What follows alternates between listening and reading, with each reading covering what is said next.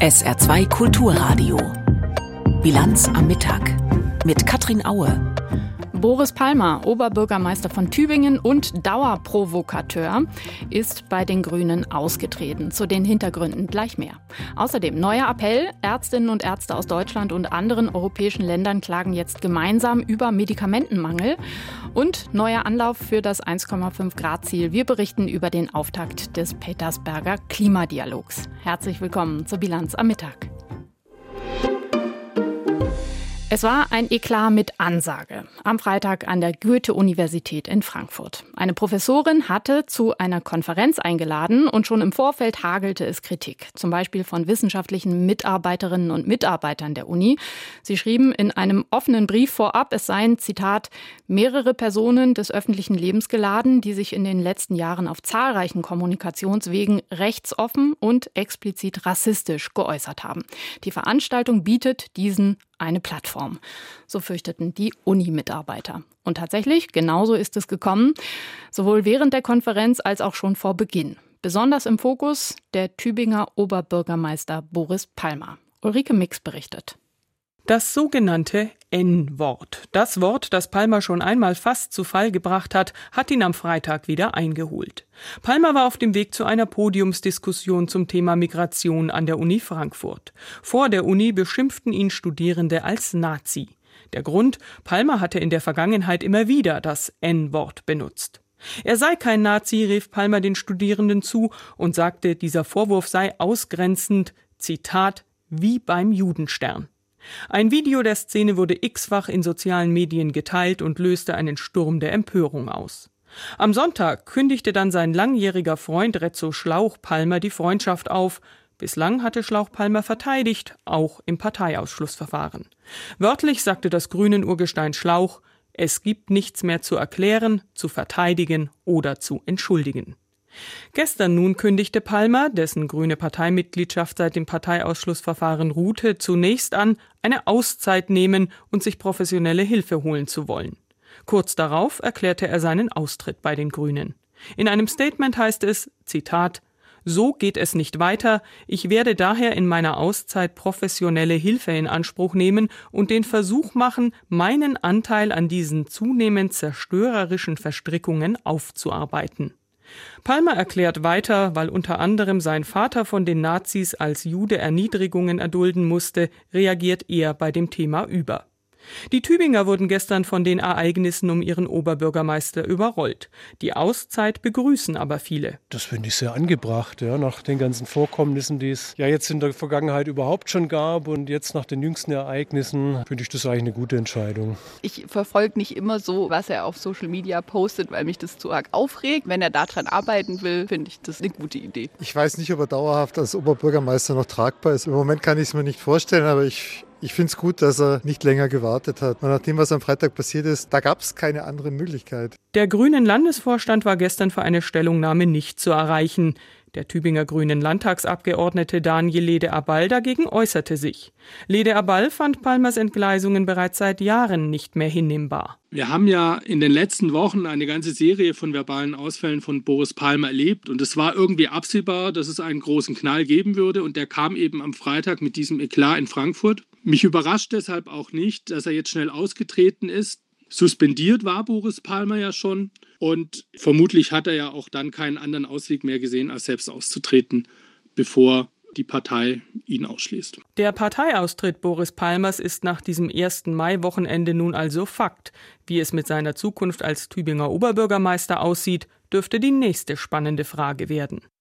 Tatsächlich ist auch heute noch Rätselraten um Palmers Tätigkeit als Oberbürgermeister. Aus der Stadtverwaltung hieß es dazu am Vormittag, er habe sich krank gemeldet. 478 so viele Medikamente listet das Bundesinstitut für Arzneimittel und Medizinprodukte zurzeit auf als Arzneimittel, bei denen Lieferengpässe gemeldet werden. Darunter sind Fiebersäfte für Kinder, Schmerzmittel, aber auch Medikamente bei Herzerkrankungen oder Brustkrebs. Die vielen Infektionswellen der vergangenen Monate sind eine Ursache, instabile Lieferketten aus dem Ausland ein weiterer. Der Mangel ist in den Apotheken seit Monaten zu spüren. Am Wochenende haben nun auch Kinder- und Jugendärztinnen und Ärzte aus Deutschland, Frankreich, Österreich und der Schweiz Alarm geschlagen. Hans-Joachim Viehweger berichtet. Sie seien, Zitat, in großer Sorge aufgrund des erheblichen Medikamentenmangels für die Behandlung von Kindern und Jugendlichen. So steht es in einem offenen Brief an die Gesundheitsminister der jeweiligen Länder. In der nächsten Erkältungswelle könne es zu einer noch größeren Versorgungsnot kommen als im vergangenen Winter, sagt dazu Thomas Fischbach, der Präsident des Deutschen Fachverbands. Es fehle insbesondere an kindgerechten Fieber- und Schmerzmedikamenten. Auch das Antibiotikum Penicillin gebe es derzeit nicht.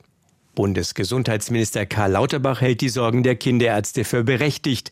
Der SPD-Politiker erhofft sich aber eine Trendumkehr durch das Lieferengpassgesetz das die Bundesregierung auf den Weg gebracht hat. Es sieht verschiedene Anreize für Pharmahersteller vor, damit sich der Verkauf von Medikamenten in Deutschland mehr lohnt. Das sei dringend nötig, sagt Lauterbachs bayerischer Amtskollege Klaus Holleczek. Der Bund habe nämlich viel Vertrauen bei den Arzneimittelherstellern verspielt. Es ist sicher so, dass der wirtschaftliche Druck zu groß war auf die Firmen und wir müssen alles dafür tun, dass wir das ändern. Letztlich ist es ein Armutszeugnis, wenn es in Apotheken keine Fiebersäfte gibt in einem Land wie der Bundesrepublik Deutschland. Deswegen muss jetzt dagegen gesteuert werden. Kurzfristig erlaubt Bayern die Einfuhr von Antibiotikasäften, die zwar im Ausland, bislang aber noch nicht in Deutschland zugelassen sind. Auch andere Länder wollen in diese Richtung gehen, so Nordrhein-Westfalen und Bremen. CSU-Minister Holleczek ruft zugleich die Krankenkassen auf, Apothekern die eigene Herstellung von Antibiotika zu erleichtern. Bürokratie zurückdrängen, langfristig gute Maßnahmen treffen und kurzfristig alles prüfen und über alles sprechen, was den Notstand lindert. 40 Prozent der Antibiotika kommen nach Angaben von Holecek aus China. Deutschland müsse unabhängiger werden, sagt auch der frühere Vorsitzende des Weltärztebunds Frank Ulrich Montgomery. Es sei Aufgabe der Politik, mit den passenden wirtschaftlichen Rahmenbedingungen Produktionsstandorte zurück nach Europa zu holen. Montgomery plädiert auch für eine EU-weite Medikamentenreserve. Der Spitzenverband der gesetzlichen Krankenkassen gibt der Pharmabranche aber eine Mitschuld an den Lieferproblemen bei Medikamenten. Die Branche, so Verbandssprecher Lanz, habe Lieferketten mit Produktionsstätten im Ausland aufgebaut, die sich jetzt als instabil erwiesen.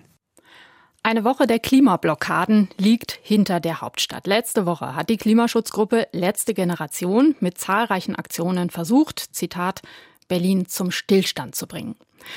Kompletten Stillstand gab es zwar nicht, aber doch immer wieder blockierte Straßen, aufgebrachte Autofahrerinnen und Autofahrer und jede Menge Politikerempörung. Aber die Aktionen haben den Vertreterinnen und Vertretern der letzten Generation ein Treffen mit Verkehrsminister Volker Wissing eingebracht. Christopher Jenert.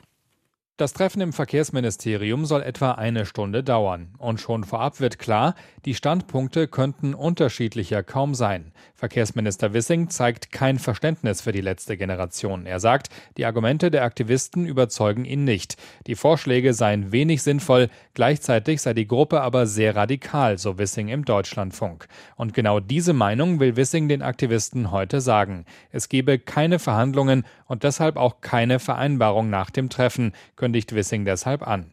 Ein Sprecher der letzten Generation zeigt sich im Gespräch mit dem ARD Hauptstadtstudio trotzdem optimistisch. Er hofft auf eine konstruktive Lösung, ohne genau zu sagen, wie diese aussehen könnte. Das Treffen sei ein erster großer Schritt und die Gruppe sei nach wie vor gesprächsbereit, heißt es. Die Forderungen der letzten Generation sind als erste Stufe ein dauerhaftes Ticket für Bus und Bahn für 9 Euro im Monat und flächendeckend Tempo 100 auf Autobahnen. Ab dem 30. November findet sie in Dubai statt, die nächste Weltklimakonferenz COP28. Sie wird dringlicher denn je sein, denn die bisherigen Klimaschutzbemühungen reichen laut Weltklimarat nicht aus, um das 1,5 Grad Ziel zu erreichen. Traditionell gibt es für die Klimakonferenzen eine Vorbereitungstagung, den sogenannten Petersberger Klimadialog. Und der diesjährige hat heute in Berlin begonnen. Vertreterinnen und Vertreter von 40 Nationen sind am Vormittag von der Bundesaußenministerin Baerbock begrüßt worden. Unsere Hauptstadtkorrespondentin Nina Amin hat den Auftakt verfolgt und ich habe vor wenigen Minuten mit ihr gesprochen. Dein Eindruck, wie ist die Grundstimmung bei dieser Konferenz? So eher, wir können das Ruder noch rumreißen beim Klimaschutz oder eher Fatalismus aller, wir finden eh keine Mehrheiten für wirklich ambitionierten Klimaschutz? Ja, das ist immer so ein bisschen dazwischen, würde ich sagen. Also die Außenministerin Annalena Baerbock äh, hat vorhin bei der Eröffnung sozusagen gesagt, kein Staat tue genug für den Klimaschutz. Wir müssten alle mehr machen. Sie hat aber auch in so einem Nebensatz gesagt, leider ist das nicht bei allen Staaten so, dass die mit an dem Strang ziehen und auch wirklich äh, auf mehr Klimaschutz setzen. Dann hat sie aber auch nochmal betont, dass dieser Petersburger Klimadialog, der jetzt ja stattfindet in Berlin, das ist ja wirklich so eine Art Vorbereitungstreffen für die große Weltklimakonferenz, die im November dann in Dubai stattfindet.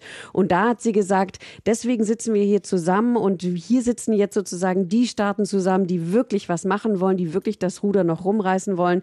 Sie hat gesagt, da sitzen Industriestaaten, aber auch kleine In Inselstaaten sind in Berlin dabei, um zu schauen, ähm, was man tun kann, um den 1,5 Grad äh, Pfad vielleicht noch wieder zu begehen. Also dies, äh, die Durchschnittstemperatur global einfach zu begrenzen. Das ist das Ziel. Und da sagt sie, da müssen einfach alle besser werden. Da ist man noch nicht auf dem Track sozusagen sozusagen. Welche konkreten Themen stehen denn im Fokus dieser Vorbereitungskonferenz? Also was äh, Annalena Baerbock heute angesprochen hat, ist auf alle Fälle der Ausbau der erneuerbaren Energien. Damit äh, will sie sozusagen Thema setzen und das will Deutschland wohl auch auf die Agenda der ähm, Weltklimakonferenz dann im November setzen. Einfach, äh, sie sagt, es ist ganz wichtig, da hatten sich auch schon einige Länder auf den Weg gemacht, auf erneuerbare Energien zu setzen, auf saubere Technologien, sagte sie, Deutschland sei auf dem Weg, aber auch andere Länder, beispielsweise Kenia, andere afrikanische Länder wie Kenia, seien dabei, weil sie einfach für sich sehen, das ist ähm, das Beste für die Umwelt und im Endeffekt auch gut für uns, weil wir haben hier viel Sonne. Und äh, sie sagte, genau da müsse man ansetzen und sozusagen diesen Ländern, äh, den afrikanischen Ländern dabei noch helfen, einfach sozusagen direkt auf erneuerbare Energien zu setzen und auf ihre Sonne, die sie da ausnutzen können und nicht sozusagen den Umweg über Gas- und äh, Ölverbrennung nehmen, um daraus Energie zu gewinnen. Bei der letzten Weltklimakonferenz hat äh, Bundeskanzler Scholz ja die Gründung eines sogenannten Klimaclubs vorgeschlagen vorgeschlagen. Spielt diese Idee jetzt eine Rolle? Also im Moment, äh, heute war das noch kein Thema. Der Kanzler spricht ja morgen auf der Konferenz. Äh, das ist allerdings auch jetzt in diesem Petersberger Klimadialog eher wahrscheinlich so ein Randthema. Ich denke, das ist nochmal ein eigenes Gesetzesthema des Kanzlers da. Da geht es ja auch darum, wie sich halt Länder zusammentun können, die sozusagen schon für den Klimaschutz viel machen wollen, auf erneuerbare Energien setzen und dann daraus auch einfach keine Nachteile bekommen, wenn sie jetzt äh, umsteuern industriell. Das ist nochmal ein eigenes Thema, das am Rande vielleicht mitdiskutiert wird, aber sicherlich nochmal selbst gesetzt wird vom Kanzler. Mit viel Argwohn wird ja diskutiert, dass die nächste Weltklimakonferenz in Dubai stattfinden wird. Mhm. Das ist einer der größten Ölproduzenten der Welt. COP-Präsident soll dann der Industrieminister von Dubai sein. Heißt das, allzu viel ambitionierter Klimaschutz ist ohnehin nicht zu erwarten von der nächsten Klimakonferenz im November? Das sind zumindest die Befürchtungen von den Kritikern. Also der Sultan El-Jaber, der war heute auch mit dabei. Die Vereinigten Arabischen Emirate richten sozusagen mit Deutschland gemeinsam jetzt diesen Petersburger Klimadialog die zwei Tage in Berlin aus. Der hat auch gesprochen und hat sich da ausdrücklich zu dem 1,5 Grad Ziel und der Grenze ausgesprochen, hat gesagt, das denkt er auch, das will er auch mitverfolgen. Das hat Baerbock dann wiederum auch gelobt. Das sind so kleine Schritte, wo man dann halt probiert, auch einen gemeinsamen Nenner zu finden. Aber auf der anderen Seite äh, ist er natürlich in der Kritik. Die Umweltorganisationen haben das auch stark kritisiert. German Watch hat sich zu Wort gemeldet, hat gesagt, hm, das ist natürlich eine ganz besondere Herausforderung, so eine Klimakonferenz jetzt unter der Präsidentschaft einer der wichtigsten Ölländer der Welt zu machen. Auf der anderen Seite passieren in diesen Ländern, in der Region, in den Golfstaaten natürlich auch sehr viele sehr innovative Dinge. Und äh, Stichwort Saudi-Arabien setzt auch jetzt verstärkt auf erneuerbare Energien. Und es ist äh, sicherlich auch nicht damit getan, das von vornherein zu verteufeln, sondern erstmal zu schauen, wie da die Bereitschaft ist. Eine andere Möglichkeit gibt es sowieso nicht, weil die Klimakonferenz findet in Dubai statt. Und ich glaube, das Ziel heute und morgen in Berlin ist das halt so gut wie möglich auch vorzubereiten. Aber die Kritik wird sicherlich nicht daran abnehmen, dass es jetzt ausgerechnet eins der äh, ja, ölreichsten Länder ist, die diese Konferenz ausrichten dieses Jahr. Der Petersberger Klimadialog hat heute Vormittag in Berlin begonnen. Das ist die Vorbereitungskonferenz für die Weltklimakonferenz in Dubai. Informationen waren das von Nina Amin aus unserem ARD Hauptstadtstudio. Jetzt weitere Meldungen von Stefan Deppen. Anhaltende Kämpfe im Sudan haben nach Angaben der Vereinten Nationen seit Mitte April schon mehr als 330.000 Menschen zur Flucht innerhalb des Landes getrieben. Diese Zahl nannte jetzt ein UN-Sprecher in Genf. Die Menschen fliehen demnach vor allem aus der Hauptstadt Khartoum in den angrenzenden Bundesstaat Weißer Nil. Dieser erstreckt sich bis an die Grenzen zum Südsudan. Darüber hinaus hätten mehr als 100.000 Sudanesen das Land bereits verlassen. Den Angaben zufolge fehlen den Hilfsorganisationen vor Ort 1,5 Milliarden Dollar, um die Krise zu bewältigen. Schüler- und Elternvertretungen sowie die Lehrergewerkschaft GEW kritisieren das 49-Euro-Ticket als sozial ungerecht. Nach Ansicht der Verbände führt das Ticket zu einer Ungleichbehandlung von Schülern und Auszubildenden je nach Wohnort. Sie fordern ein kostenloses Ticket für alle Schüler. Das 49-Euro-Ticket ersetzt das Schülerticket, wird aber nur denjenigen kostenlos zur Verfügung gestellt, die mehr als vier Kilometer von ihrer Schule entfernt wohnen. Bei Grundschulen sind es zwei Kilometer. Die Wehrbeauftragte des Bundestages Högel fordert, das Sondervermögen für die Bundeswehr aufzufüllen, wenn es verbraucht ist. Die SPD-Politikerin sagte der Stuttgarter Zeitung, langfristige Projekte wie die Nachfolge für die Tornado-Jets könnten so besser finanziert werden als über den laufenden Haushalt. Das Finanzpaket mit einem Volumen von 100 Milliarden Euro war im Februar vergangenen Jahres vom Bundestag als Reaktion auf den russischen Angriff auf die Ukraine beschlossen worden. Högel bekräftigte zudem, der Verteidigungsetat müsse generell mit 10 Milliarden Euro mehr im Jahr ausgestattet werden. Das Saarland ist beim Ausbau der Ladeinfrastruktur für Elektroautos im Bundesvergleich weiter abgerutscht. Nach Angaben des Kfz-Verbandes haben sich nur die Landkreise Merzig-Wadern und Neunkirchen verbessert. Demnach landen alle Landkreise bei dem Ranking in der unteren Hälfte. So habe etwa der Kreis Merzig-Wadern Rang 256 von 399 erreicht. Die übrigen Landkreise seien teils deutlich nach unten gerutscht. Vor dem Saarbrücker Landgericht ist der Prozess um einen mutmaßlichen Totschlag fortgesetzt worden. Angeklagt ist ein 43-jähriger Mann aus Schmelz. Er soll im Oktober vergangenen Jahres seine 34 Jahre alte Lebensgefährtin erwürgt haben. Laut Staatsanwaltschaft hatten sich die beiden zuvor um Geld gestritten. Angeblich seien damals mehr als 100.000 Euro vom Bankkonto des 43-Jährigen verschwunden. Der Beschuldigte litt zur Tatzeit unter Depressionen und Wahnvorstellungen. Er befindet sich zurzeit in der Merziger Klinik für forensische Psychiatrie. GIU, die Projektentwicklungsgesellschaft der Landeshauptstadt Saarbrücken, ist unfreiwillig immer wieder in den Schlagzeilen. Erst am Freitag hat der Aufsichtsrat die Entlassung des Chefs empfohlen, Martin Welker, wegen all der Vorwürfe, die im Zusammenhang mit dem Bau des Ludwigsparkstadions im Raum stehen. Und auch die mutmaßliche Bestechung zweier Abgeordneter im Zusammenhang mit der Fußgängerzonenerweiterung in Saarbrücken war Thema bei der Aufsichtsratssitzung am Freitag. Und genau bei diesem Thema gibt es jetzt neue Entwicklungen. Am Wochenende ist ein Brief von Martin Welker an den Aufsichtsrat bekannt geworden. Demnach will er sich die Bestechung komplett ausgedacht haben. Alles, weshalb sogar die Generalstaatsanwaltschaft ermittelt, frei erfunden. Ich habe vor der Sendung mit unserem Reporter Thomas Gerbert darüber gesprochen. Thomas, nochmal zur Erinnerung, worum ging es bei dieser angeblichen Bestechung von zwei Abgeordneten?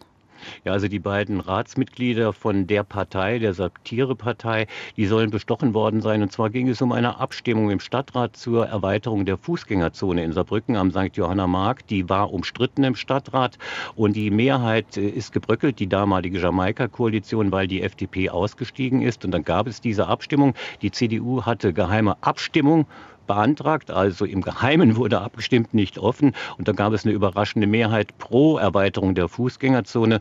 Und da war das Gerücht, zumindest die Ermittlungen sind auch dahin gelaufen und laufen dahin, war dann gewesen, dass die beiden Abgeordneten von die Partei für ihr Ja zur Erweiterung der Fußgängerzone mit 800 Euro insgesamt bestochen worden sein sollen. Und zwar von Martin Welker, dem damaligen Chef der GIO, richtig? Das behauptet genau. er zumindest selber.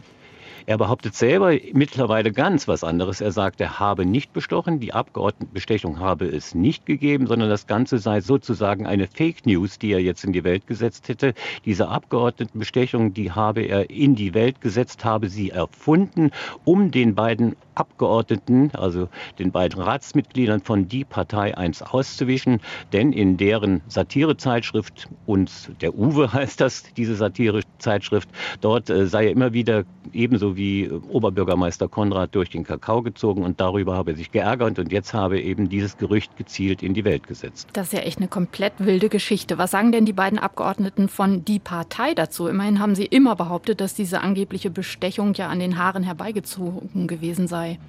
Ja, genau dasselbe behaupten Sie jetzt oder sagen Sie jetzt auch noch. Also diese Abgeordnetenbestechung habe es nicht gegeben. Die wirkte auch von Anfang an ein Stück weit unplausibel, denn die beiden Ratsmitglieder von die Partei, die waren immer strikt gegen die Erweiterung der Fußgängerzone. Sie waren auch diejenigen, die bei dieser geheimen Abstimmung gesagt haben, nein, wir müssen offen abstimmen. Sie hätten also vermutlich ihre Hand gegen die Erweiterung gehoben. Und jetzt haben sie ihren Anwalt eingeschaltet, denn klar ist, das Ganze, dieses Gerücht, das Welker angeblich gestreut hat. Das ist natürlich ein Stück weit eine Rufschädigung. Da kann man möglicherweise auch Schadensersatz oder Schmerzensgeld geltend machen. Und es könnte natürlich auch eine Straftat sein, eine Art falsche Verdächtigung, auch eine Verleumdung. Und da müsste eigentlich die Staatsanwaltschaft ermitteln. Auch das lassen jetzt die beiden Abgeordneten von die Partei überprüfen. Das stimmt. Immerhin hat ja die Generalstaatsanwaltschaft sogar ermittelt damals. Das ist ja schon eine Hausnummer. Ne? Das kann jetzt also auch irgendwelche strafrechtlichen Konsequenzen für Martin Welker noch über eine Anzeige von die Partei hinaus haben, ja? Ja, das könnte sogar ein Offizialdelikt sein, müsste es möglicherweise auch sein. Der hat gesagt, er habe das äh, extra gestreut, habe jemanden auch davon erzählt, von dieser Erfindung, von dieser Abgeordnetenbestechung, damit er es gezielt streut von jemandem, von dem er weiß, von seinem Co-Geschäftsführer Heinz-Peter Klein, der viele Sachen rumtratschen wird. Also im Prinzip hat er so zumindest indirekt die Sache öffentlich gemacht und dann müsste normalerweise die Staatsanwaltschaft ein Ermittlungsverfahren eben wegen falscher Verdächtigung einleiten. Das Ganze ganze Abgeordnetenbestechung ist natürlich hochgehängt, denn das ist natürlich so ein Grundprinzip der Demokratie, dass die Abgeordneten und auch die Ratsmitglieder, die Mandatsträger unabhängig entscheiden und nicht von jemandem geschmiert werden. Neue Entwicklungen im Fall Martin Welker. Thomas Gerber hat uns informiert. Es wird einiges los sein in England am kommenden Wochenende. Anlässlich der Krönung von König Charles III. sind über die Insel verteilt zum Beispiel mehr als 3000 Straßenfeste angemeldet. Die meisten davon für Sonntag. Dann sind nämlich die Menschen im Land zu einem Big Coronation Lunch, also großen Krönungsessen eingeladen, inklusive Teepartys.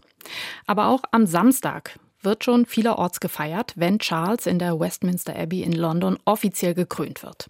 De facto ist er ja schon seit acht Monaten König, seit dem Tod seiner Mutter. Was hat er seitdem so gemacht, hat sich Christoph Brössel gefragt. Als im September 2022 der Sarg mit dem Leichnam der Queen in der Westminster Hall aufgebahrt wird, bilden sich lange Schlangen. Die Briten wollen Abschied nehmen, stehen viele Stunden an.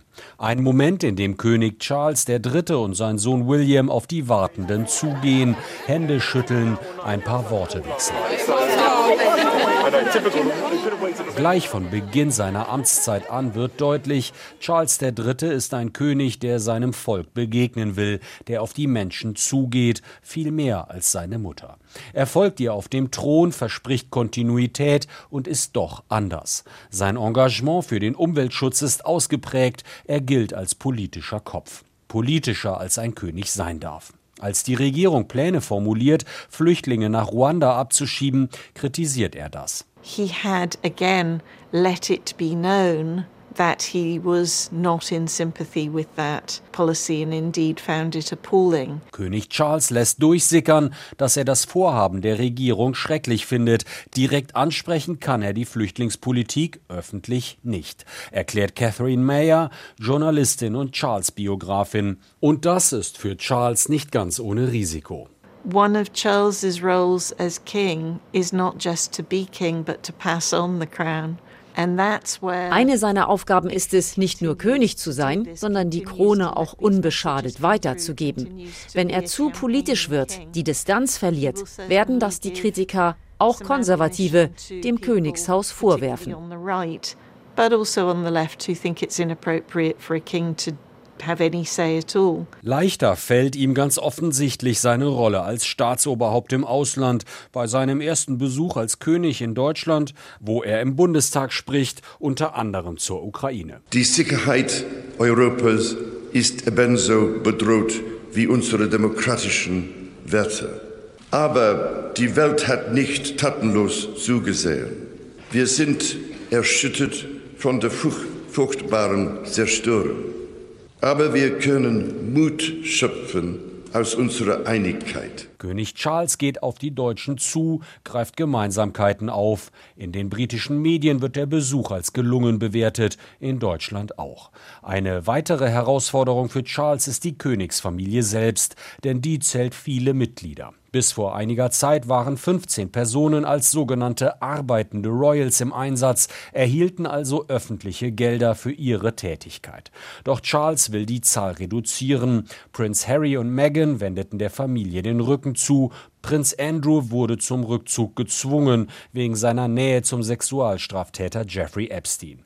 Eine schlankere Monarchie ohne Skandale, so das Kalkül, findet in der Bevölkerung auch mehr Rückhalt. Wegen der hohen Inflation halten die Menschen in Deutschland ihr Geld zusammen und das bekommt der Einzelhandel zu spüren. Das Statistische Bundesamt spricht von historischen Umsatzrückgängen im Geschäft mit Lebensmitteln. Im März habe es den stärksten Rückgang seit 30 Jahren gegeben, melden die Statistiker. Und auch das Europäische Statistikamt Eurostat hat heute neue Zahlen verkündet. Jakob Mayer. Der Abwärtstrend verlangsamt sich. Im vergangenen Monat ist die Inflation im Euroraum wieder leicht gestiegen auf 7 Prozent gegenüber dem Vorjahr. Das teilt das Statistikamt Eurostat in seiner Schnellschätzung mit. Im März war der Anstieg der Verbraucherpreise noch deutlich gesunken auf 6,9 Prozent. Haupttreiber der Preissteigerungen sind nicht mehr die Energiekosten, sondern Lebens- und Genussmittel, die im Jahresvergleich 13,6 Prozent teurer wurden, sowie Industriegüter und Dienstleistungen. Die Energiepreise nahmen binnen Jahresfrist um 2,5 Prozent zu. Die Kerninflation ohne die schwankungsanfälligen Preise für Energie und Lebensmittel ist im April leicht zurückgegangen, um einen Prozentpunkt auf 5,6 Prozent.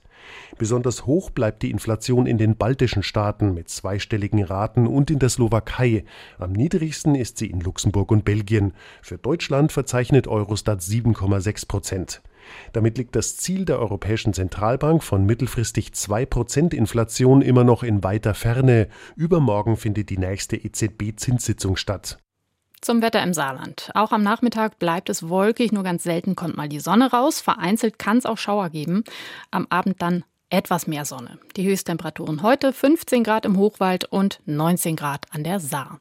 Das war die Bilanz am Mittag. Mein Name ist Katrin Aue. Tschüss. SR2 Kulturradio. Auslandspresseschau. Zu den bevorstehenden Parlamentswahlen in der Türkei in knapp zwei Wochen schreibt der Standard aus Österreich, wenn der Begriff Schicksalswahlen auf einen Urnengang zutrifft, dann auf jenen, zu dem am 14. Mai mehr als 64 Millionen Wahlberechtigte innerhalb und außerhalb der Türkei aufgerufen sind. Sie werden nicht nur ein neues Parlament und einen neuen oder alten, das ist die große Frage, Präsidenten wählen. Sie stimmen über die zukünftige Ausrichtung des Landes ab, das nicht nur ein Testfall für die Demokratie in der Region ist, sondern auch zentral für die Sicherheit Europas und des Nahen Ostens. Viele Türken und Türkinnen verstehen diese Wahl als Entscheidung über die Identität der Türkei, wie sie mit ihren Bürgern umgeht, wie das Verhältnis zwischen Religion und Staat zu regeln ist, für welche Werte dieser steht und wie er in der Zukunft seine Beziehungen nach außen regelt. Das sind auch für die EU und die NATO wichtige Fragen. Die Neue Zürcher Zeitung blickt auf die Geschichte des Landes. Eine Demokratie und eine Verfassung wurden in der Türkei bereits im späten 19. Jahrhundert eingeführt. Beides blieb zwischen Sultanen, Reformpolitikern und Militärs lange hart umkämpft. Politisch kam das Land kaum je zur Ruhe. Unter Präsident Erdogan stabilisierten sich die Dinge, doch ist seine Aura mittlerweile stark verblasst.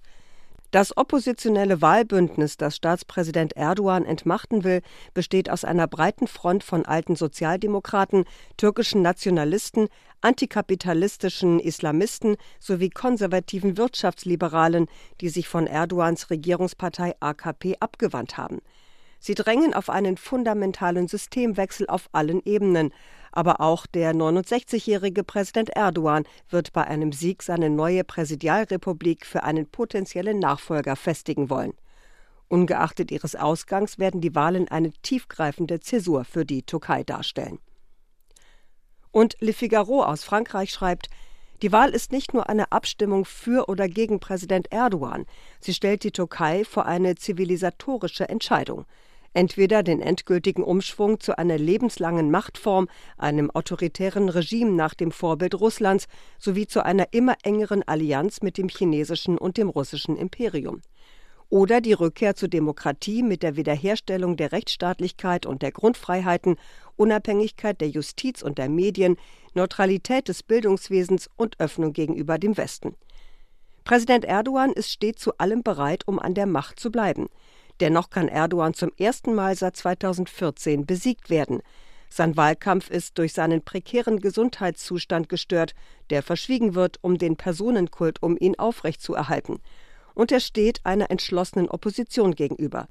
Die Hoffnung auf einen Sieg seines Kontrahenten Kelec Darolu und einen demokratischen Aufbruch ist durchaus real. Das waren Auszüge aus Kommentaren der internationalen Presse, zusammengestellt von Astrid Fietz.